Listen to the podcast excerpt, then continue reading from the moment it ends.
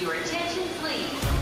Londres, Luxemburgo, Rio de Janeiro, Paris, São Paulo, Lyon. Manchester, A hora dos portugueses. No Canadá, a Casa do Alentejo de Toronto continua a manter a paixão pela cultura popular portuguesa, com destaque para a etnografia e o folclore. O folclore é a cultura maior do nosso povo. E, como sabe, a nossa imigração para o Canadá e para os países onde a imigração é mais antiga, a imigração dos anos 60, anos 70, trouxe essa vertente, eu diria, rural ou eh, do folclore, como queira chamar. E, portanto, foram essas pessoas que sentiram a necessidade de recriar nas suas comunidades as tradições que traziam das suas terras. Há empreendedorismo português na Alemanha com uma nova empresa de consultoria e desenvolvimento de software. A Gux empresa é uma empresa inovadora, onde a gente começamos a criar novas ideias que a gente temos, que não há dentro do mercado, em soluções de software. E hoje o CSE Plus, que é um, um- um programa que a gente temos, ah, hoje somos os únicos que temos essa solução e é uma ah, software que está implementado mundial em vários continentes. No Luxemburgo, vamos conhecer a menina Camarada, uma jovem artista plástica e caligrafista portuguesa que cria os seus trabalhos focados na glorificação e na exaltação da mulher na sociedade. Eu acho que a minha linha é muito mais política do que artística. Andava com pessoal que acabava por transformar eh, pronto, aquela frustração política em arte. Acompanhamos a digressão de Maro pelos Estados Unidos, um país a que tem uma forte ligação. Então, os Estados Unidos começou na minha vida porque eu estudei em Boston durante três anos, de 2015 a 2017. E, entretanto, lançar música, carreira, fui, fui conseguindo ter um público aqui. E, e é a primeira vez que conseguimos organizar realmente uma turnê, eh, em que já fizemos basicamente Nova York, Washington, Filadélfia, portanto, Washington DC, né? Filadélfia, Boston, depois Toronto, Chicago. E entretanto voámos para Portland, Seattle, agora São Francisco, em Los Angeles. E terminamos o programa ainda nos Estados Unidos com a apresentação da Rede Global da Diáspora em Rhode Island. A rede global da diáspora serve o mundo português. Podemos fazer negócios entre portugueses que estão nos Estados Unidos e portugueses que estão na Austrália, ou no Brasil, ou noutro país qualquer. Nós não estamos eh, apenas empenhados em fazer um, um diálogo bilateral Portugal com os países das comunidades. This is the last call for the 12 o'clock. A hora dos portugueses. Rio de Janeiro, Paris, Luanda, Dili, Cairo, Macau, Oslo, Kiev, Buenos Aires, Toronto, Nova York, Berlim. Primeiro, como hábito, a música que nos chega das comunidades. Voltando hoje a ouvir o quinteto da luxemburguesa Marli Marques, filha de mãe portuguesa e pai angolano, que se move na área do jazz, tendo iniciado a carreira nos mais famosos clubes de jazz do Luxemburgo. Mas que dor, meu amor, orar é o ser nesta ilha, perdida em oceano, por ser uma relação de cru engano. Por tão ter-te comigo nada ter Desespero de sempre te reter. Onde a vaga retorna de ano em ano Que tormento por sempre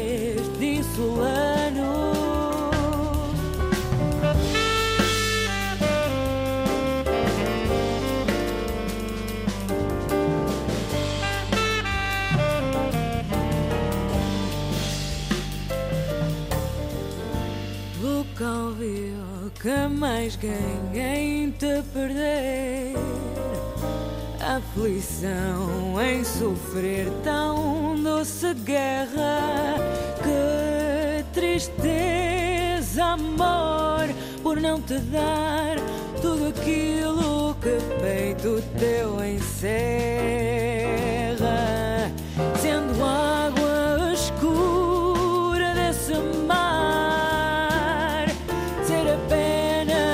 sonho de ser terra. E querendo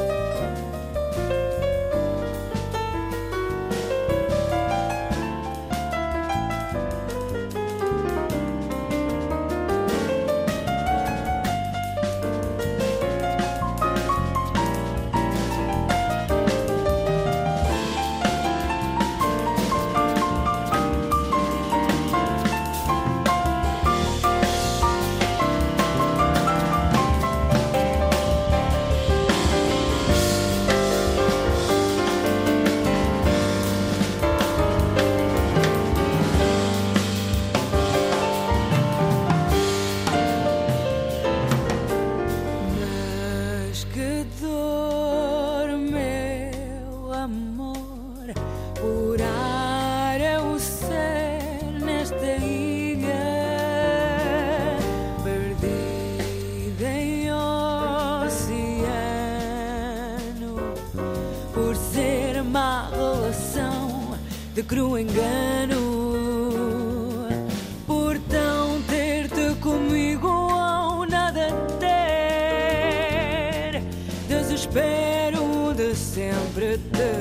Reter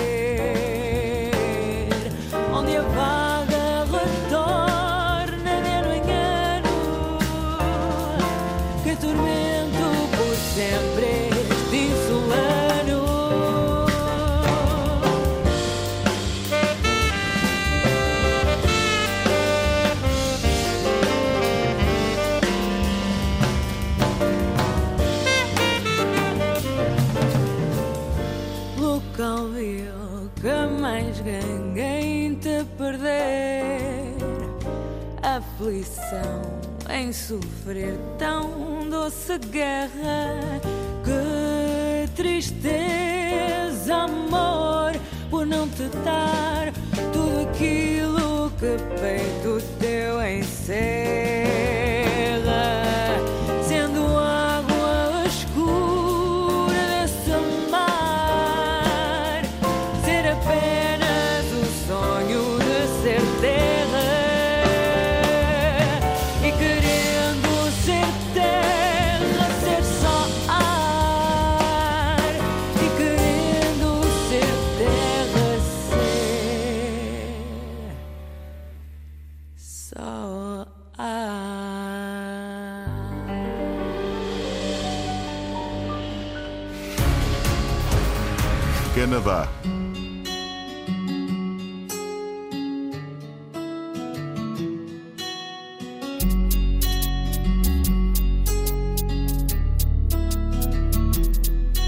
É no Canadá que vive Laurentino Esteves. Chegou à América do Norte nos finais dos anos 80 do século passado e desde logo se envolveu na atividade dos diversos clubes e associações comunitárias.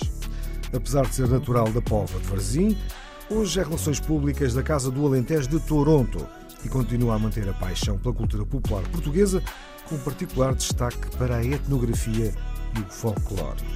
A reportagem com Madalena Balsa, Adriana Paparella e Luciano Paparella Júnior.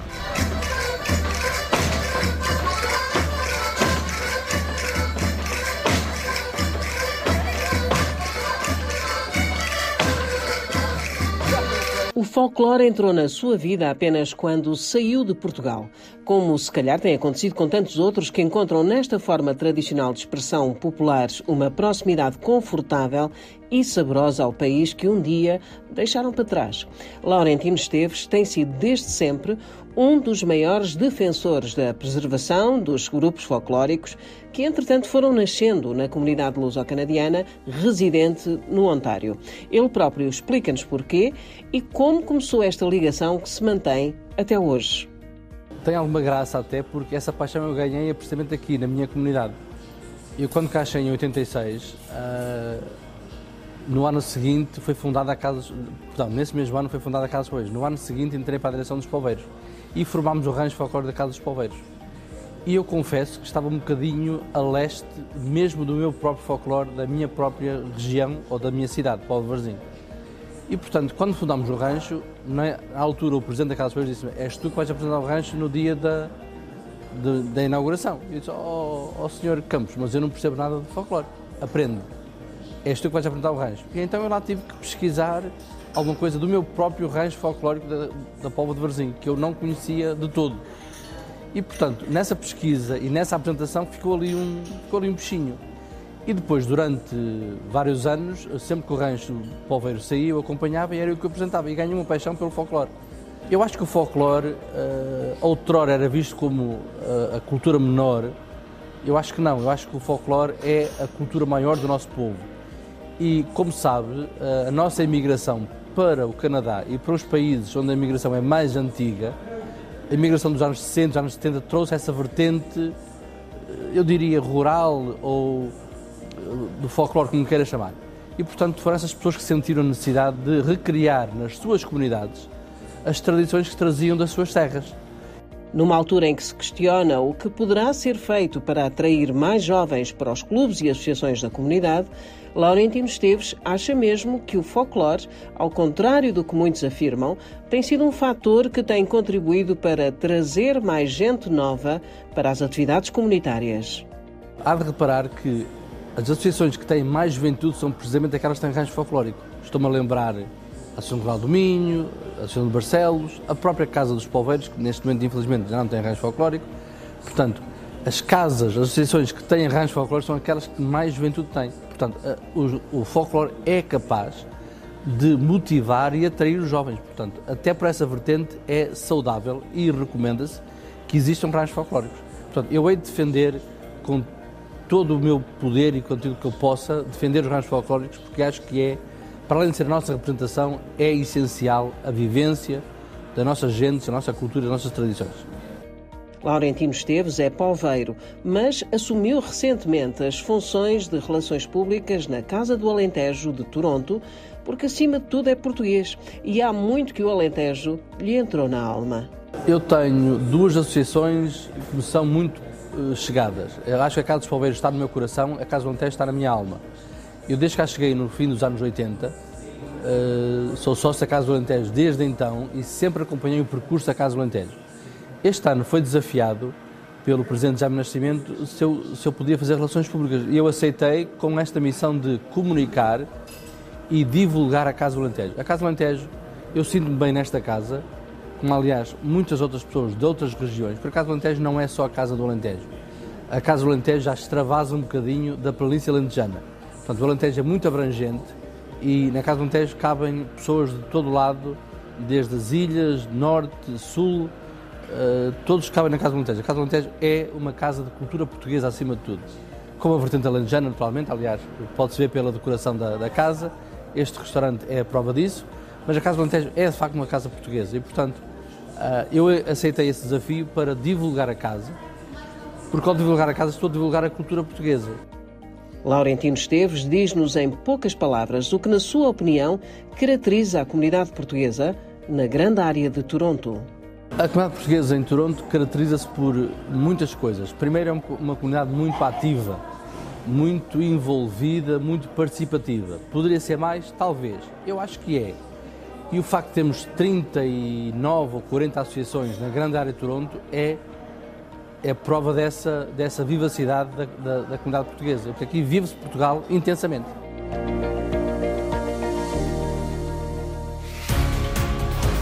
Alemanha.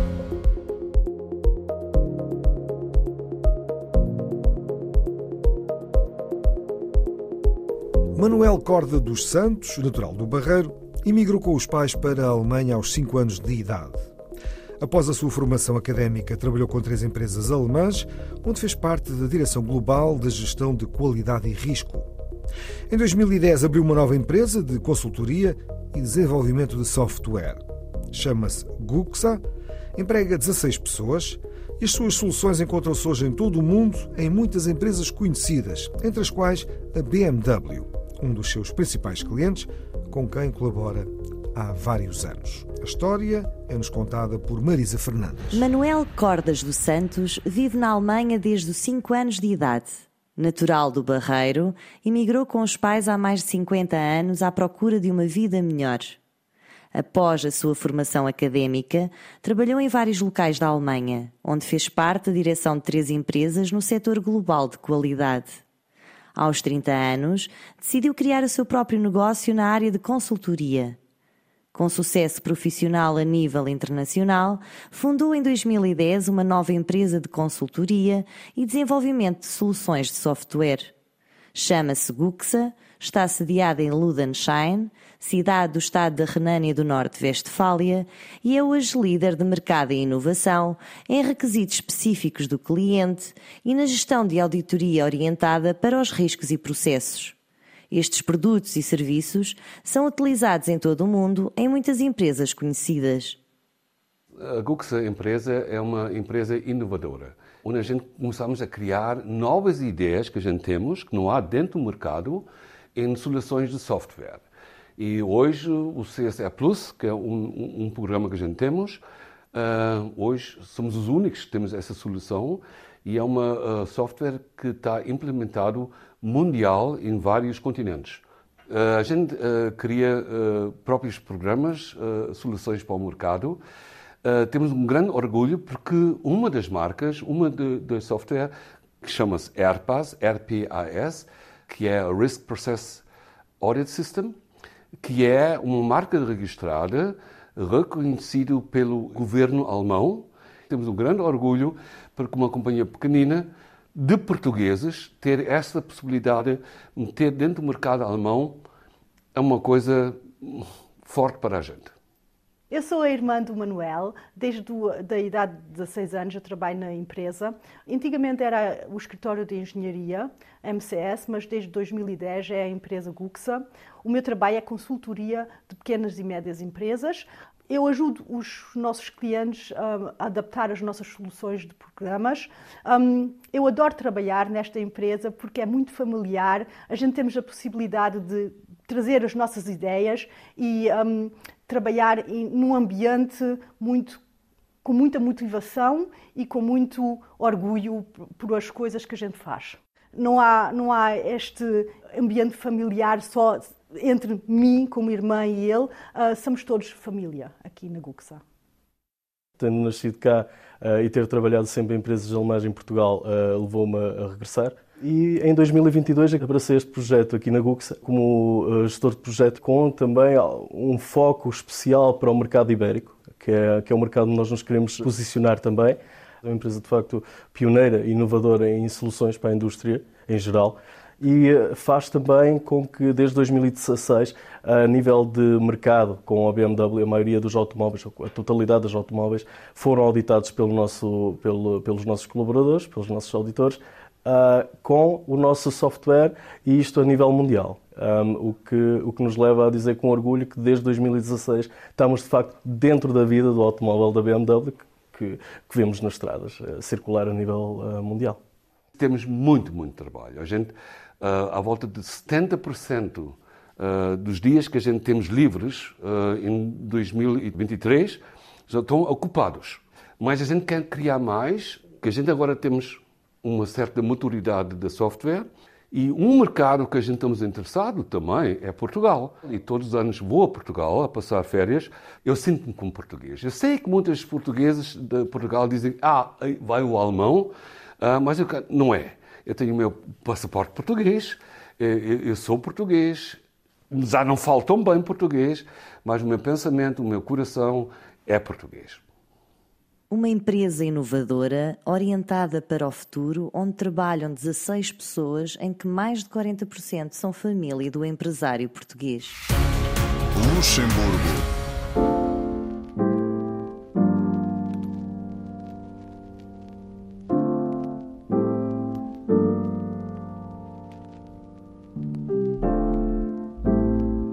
Luxemburgo chegam notícias da Menina Camarada, como é artisticamente conhecida. Natural de Viena do Castelo, Ana Filipa Martins é uma jovem artista plástica e caligrafista portuguesa que cria os seus trabalhos focados na glorificação e na exaltação da mulher na sociedade. A capital do ferro, este ano Capital Europeia da Cultura, acolheu a exposição intitulada A Casa, de sua autoria. Marco António Ribeiro, Paulo Coglan e Dani Verdun foram até lá. Nasceu em Viena do Castelo e cresceu no Luxemburgo. Ana Filipa Martins cedo encontrou na iconografia minhota uma fonte de inspiração e de vinculação artística e social com o seu país. A presença da música, assim como de objetos tradicionais portugueses, serviu de rastilho.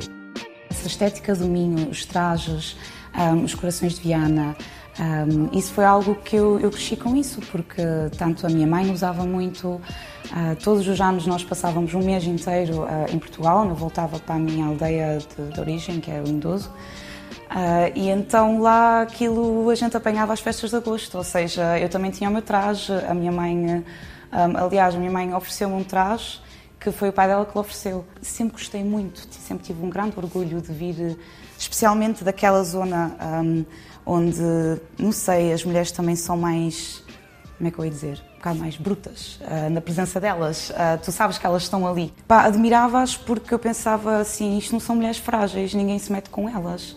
Decidiu cursar jornalismo na Bélgica, mas a arte e a intervenção política nela presente falou mais alto. Depois de cinco anos, regressou ao Grão-Ducado e mergulhou a fundo no ativismo político. Fiz muita experiência na rádio, escrevi para jornais da escola, foi, foi, foi mesmo uma boa experiência. E lá sempre andei um bocadito no mundo da arte, pelo mundo do ativismo. Ou seja, porque eu acho que a minha linha é muito mais política do que artística, andava com pessoal que acabava por transformar, pronto, aquela frustração política em arte. Nascia a Menina Camarada, nome artístico que homenageia o seu percurso enquanto criança e a sua veia comunista na vida adulta. Nas lides políticas, foi através dos trabalhos de propaganda e de ativismo que descobriu o amor pela caligrafia. Conheci alguém que me, que me ensinou, que, me, que uma vez me mostrou a caneta de caligrafia, que é uma caneta com uma ponta retangular, e que, que, me disse: Tu escreves tanto, de certeza que tu consegues também uh, trabalhar com uma caneta assim. E eu via as coisas que ele fazia e eu pensava: tipo, nunca na vida eu consigo fazer uma coisa tão exata, risquinhos tão bem feitos. Comecei a fazer numa revista, um, a brincar uma vez, vi que aquilo estava a dar alguma coisa e depois desde aí comecei uh, a combinar mais a caligrafia em cima de imagens, sobretudo imagens de mulheres, e depois pensei assim: Ok, eu posso ir mais longe com isto. Com trabalhos que exaltam o feminismo, a artista propõe uma viagem por imagens de outras épocas, transformadas e estilizadas para endurecer e por vezes santificar mulheres que outrora foram imortalizadas através de uma objetiva. A Casa, nome da exposição que esteve patente na Culture Fabrique, é um exercício de glorificação da mulher e do seu papel na sociedade. No meu sentido, foi sim de, de, de trazer esse lado um bocado de trash uh, para, para, para torná-las mesmo assim ainda mais perigosas do que elas já, já são. E então foi essa a ideia para esta exposição aqui. Depois do convite, desde que é um dos espaços de referência da cultura urbana luxemburguesa, fica a pergunta: Como é que é ser artista num espaço e num espaço mais macro, num país como este? Um, tens a impressão que consegues dar a volta às coisas bastante, de uma forma bastante rápida, ou seja, a população é mais pequena, a cena artística então ainda mais pequena é, e então é bom porque de uma maneira bastante rápida consegui apanhar muita atenção, consegui ter muitos espaços para expor, para vender também mas também é um bocado frustrante porque chegas a um ponto onde tens a impressão que já deste a volta. Uh, eu ainda não, dei, não tenho essa impressão que já dei a volta, mas tenho a impressão que esse momento vai, vai chegar uh, brevemente. E, dada que esteja à volta, o percurso artístico da menina camarada promete continuar a desenhar-se feminista, anticapitalista e queer. As três insígnias que dão vida à sua expressão artística. A hora dos portugueses.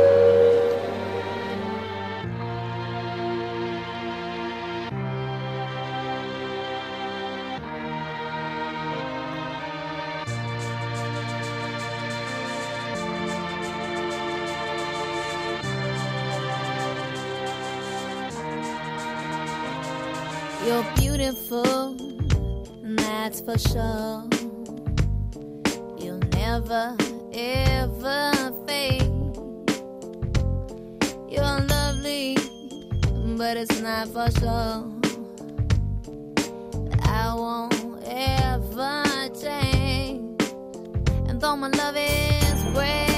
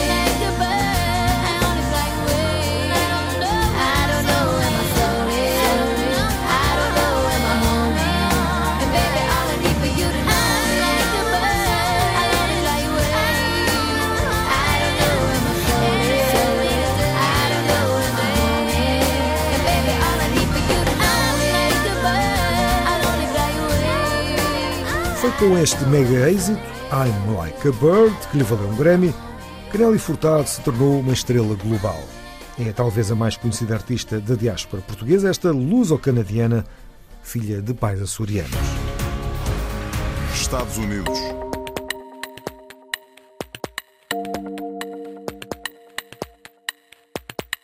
As duas últimas histórias desta hora dos portugueses chegam-nos dos Estados Unidos da América. Após ter conquistado o Festival da Canção em março de 2022, Maro nunca mais parou. A cantora já atuou em diversos países e realizou recentemente uma digressão por vários palcos dos Estados Unidos da América, onde já tinha estado enquanto estudante na cidade de Boston. Antes de iniciar uma pausa nas suas digressões, Maro esteve no Café du Nord, em São Francisco, e falou com Nelson Ponta Garça. Sempre soube A cantora portuguesa Maro, que representou Portugal no Festival da Canção de 2022 com a canção Saudade, esteve nos Estados Unidos da América numa turnê.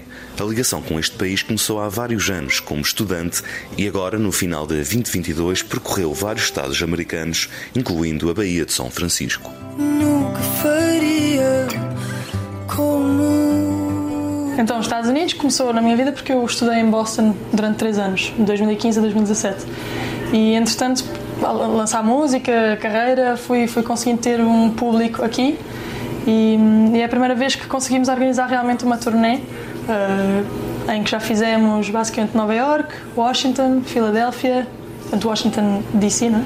Filadélfia, Boston, depois Toronto, Chicago e entretanto voámos para Portland, Seattle, agora São Francisco, em Los Angeles. Nesta ligação e proximidade com o público americano, há diferenças em relação ao público de Portugal, mas a língua de Camões está sempre presente nestes concertos. Eu acho que é sempre agir ver a diferença de, de públicos, eu acho que isso acontece em todos os, os países. Uh, neste caso, como eu estive agora este verão a tocar em Portugal, uh, a primeira diferença que eu noto, que é mais engraçada, é ver que de repente os americanos também cantam em português e, e, e gostam, mesmo às vezes sem entender a letra assim, e, e têm essa conexão. E outra coisa é que é, que é sempre incrível ver que, que não interessa uh, o país ou a cultura, ou, na realidade quem eu sou, eu acho que é um bocadinho a música que acaba por, por fazer acontecer uh, estes momentos de ligação, neste caso, não é? Com, com, com os americanos, com os Estados Unidos. Musicalmente há várias escolhas e muita coisa a acontecer neste país.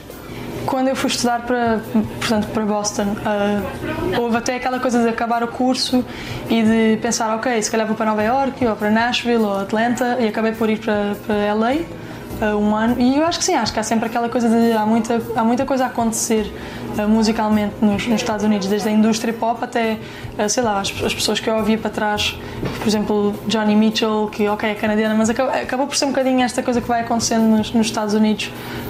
Nick Drake, assim, esse lado mais folk também, para mim sempre foi uma, uma referência forte. O segredo da Maro passa pelo foco no que gosta de fazer. E quem queira seguir uma carreira musical, o conselho é ir trabalhando na música e na sua personalidade. Acho que é ir trabalhando na, na música, não é? Já a própria parte técnica, passar horas com, com o instrumento, com, não sei, descobrir um bocado o que é que, o que, é que a própria pessoa gosta de fazer e descobrir a própria voz. E, e, depois é ir lançando música em vez de se calhar estar sempre à espera de estar perfeito ou de. Uh, não sei, eu, para mim o segredo tem sido focar-me no que eu gosto de fazer, ir mostrando ao mundo o que eu gosto de fazer e ver que isso realmente acaba por ter uh, um bom resultado, em, em, vez de se calhar pensar no uh, eu quero ir tocar para um grande público nos Estados Unidos. Eu, eu nunca pensei nisso, não é? Eu pensei sempre uh, eu quero fazer a música que eu gosto e isso foi trazendo várias coisas boas, inclusive esta turnê agora. Maro irá fazer uma pausa e trabalhar em novos álbuns, novos sons para o ano 2023. Uh, bastante mais acústica. Acabei de lançar um álbum há um mês que, que, que acho que ainda vai ser bastante explorado nos próximos meses. E hum, acho que é isso: é continuar a fazer muita música, voltar aos concertos, uh, enfim, trabalhar e fazer o que eu gosto.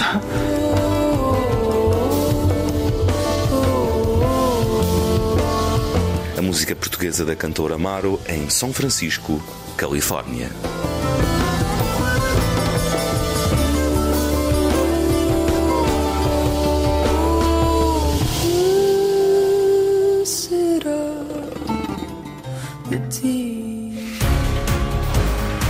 Estados Unidos.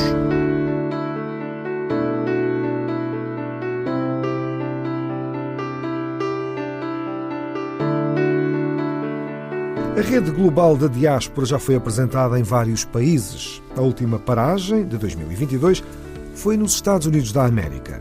Em Rhode Island, meia centena de empresários luso-americanos ficaram a conhecer a nova ferramenta da Fundação AEP, a Fundação da Associação Empresarial de Portugal.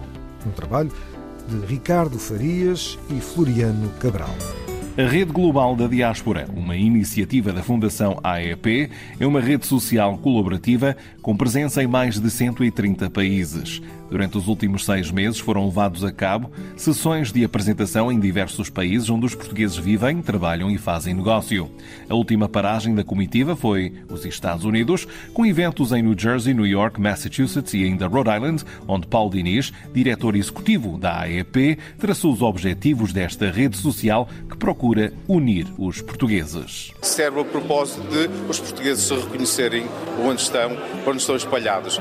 Serve também uh, o propósito que é cada vez mais relevante para nós de, através destes portugueses, torná-los verdadeiros embaixadores de Portugal, dos produtos portugueses e com isto melhorar o nosso índice exportador, colocar mais empresas portuguesas a exportar e, e temos maior reputação, como a que temos conquistado nos últimos anos, por mundo fora. A rede global da diáspora percebe o mundo português. Podemos fazer negócios entre portugueses que estão nos Estados Unidos e portugueses que estão na Austrália, ou no Brasil, ou noutro país qualquer. Nós não estamos uh, apenas empenhados em fazer um, um diálogo bilateral Portugal com os países das comunidades. A conselheira da diáspora açoriana, Márcia Souza da Ponte, foi a anfitriã da sessão de apresentação e mostrou-se otimista sobre a iniciativa. Pelo menos vai possibilitar uh, aos nossos empresários terem uma ferramenta de trabalho, terem uma rede conjunta de networking em que eles podem obter informações e poderá, essas informações poderá ajudá-los a tomar decisões, não só na parte de investimento, porque todos nós sabemos que a nossa comunidade tem sempre uh, aquele afeto às tradições, à cultura, mas eu acho que também temos um grande potencial económico e que deverá ser aproveitado com iniciativas desta natureza. O arranque da rede global da diáspora não correu como pretendiam, devido à situação global na altura, mas com o regresso à nova normalidade, a Fundação AEP tem alcançado vários objetivos. Nós fomos prejudicados em 2020 pela pandemia. Uh, Tínhamos previsto um conjunto muito amplo de visitas às comunidades portuguesas, desde logo na África do Sul. A pandemia privou-nos do contacto físico, que é eh, fundamental quando se fala de portugueses. Fizemos nessa ocasião aproximações digitais com 33 webinars.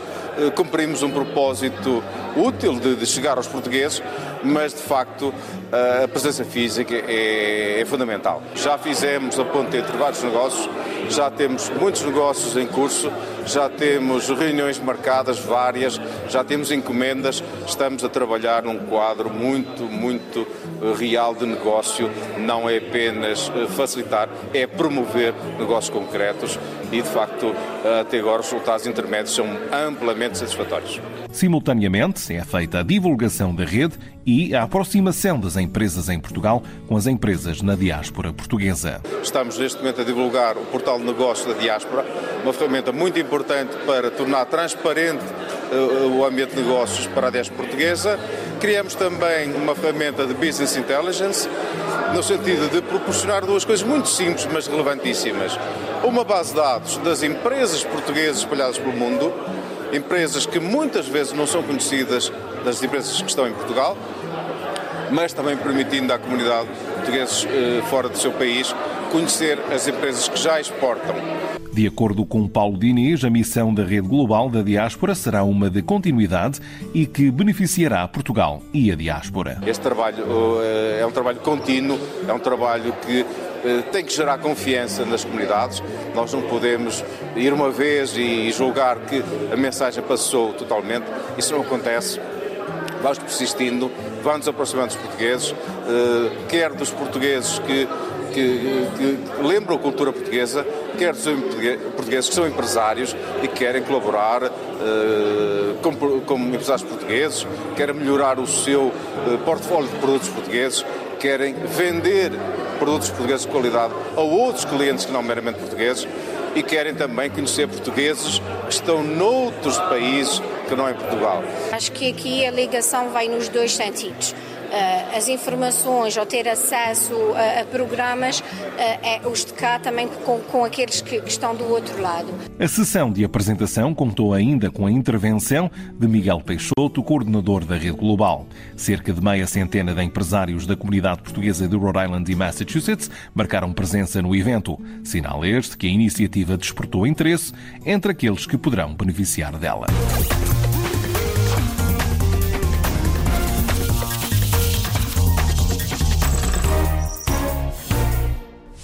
E é tudo por hoje. É o fecho desta hora dos portugueses na RTP Internacional, com edição, apresentação e sonoplastia de João Pedro Bandeira. Até à próxima. Londres. Luxemburgo. Rio de Janeiro. Paris. São Paulo. Lyon. Manchester. A hora dos portugueses.